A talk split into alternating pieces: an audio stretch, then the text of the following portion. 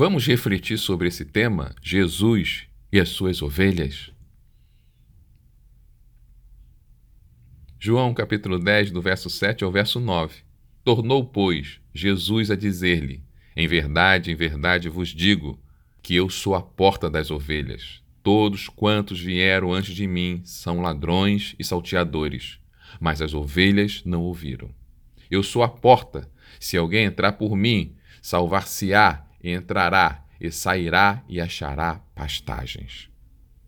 Uma das profissões mais comuns na Bíblia é o de pastor de ovelhas. Não se esqueça que Abraão, Moisés, Davi foram em algum momento de suas vidas pastores de ovelhas. Diferente do que muitos pensam, era uma atividade muito difícil. Eles precisavam proteger as ovelhas dos predadores, dos ladrões, e a cada estação do ano levá-las a um lugar diferente. Por exemplo, na primavera, o pastor deixava as ovelhas perto de suas casas. As pastagens estavam florescendo. Era época de tosquiar e também de ver os filhotes nascendo.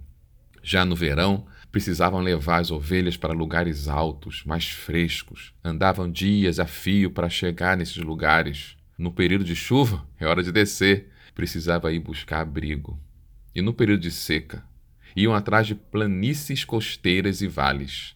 Só voltavam para perto de sua casa novamente na primavera. Era um trabalho de tempo integral. Por ser um trabalho conhecido e pelas suas características, Jesus gostava de se comparar a um bom pastor e seus seguidores a ovelhas. Mas preste atenção nesse texto de João, capítulo 10, verso 7. Ele diz ser a porta das ovelhas. Deixa uma promessa. Se alguém entrar nesta porta, vai encontrar salvação e achará sustento para sua alma, ou seja, pastagens.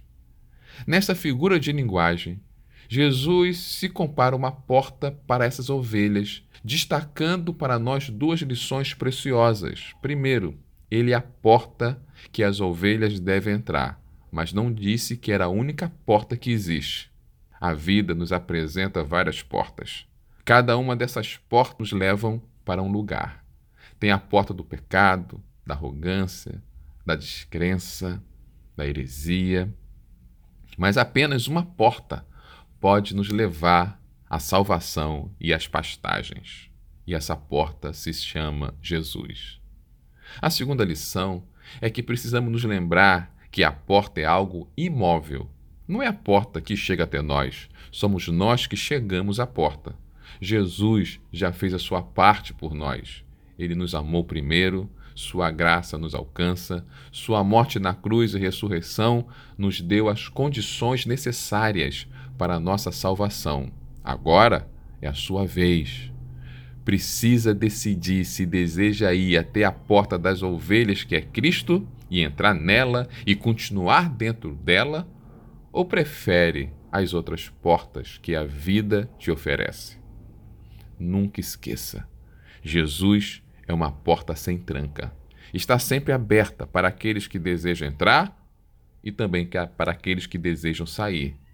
Mas não é a única porta aberta na vida, mas é a única porta que para sair é tão fácil como para entrar. As outras portas desta vida é muito fácil entrar por elas, mas complicado demais para sair delas.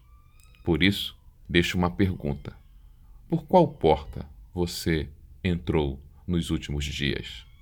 Eu sou o pastor Severino José, da Igreja do Nazareno de Vila Velha, e esta é uma reflexão para a vida, pois a fé vem pelo ouvir, mas a transformação pelo agir. Deus te abençoe.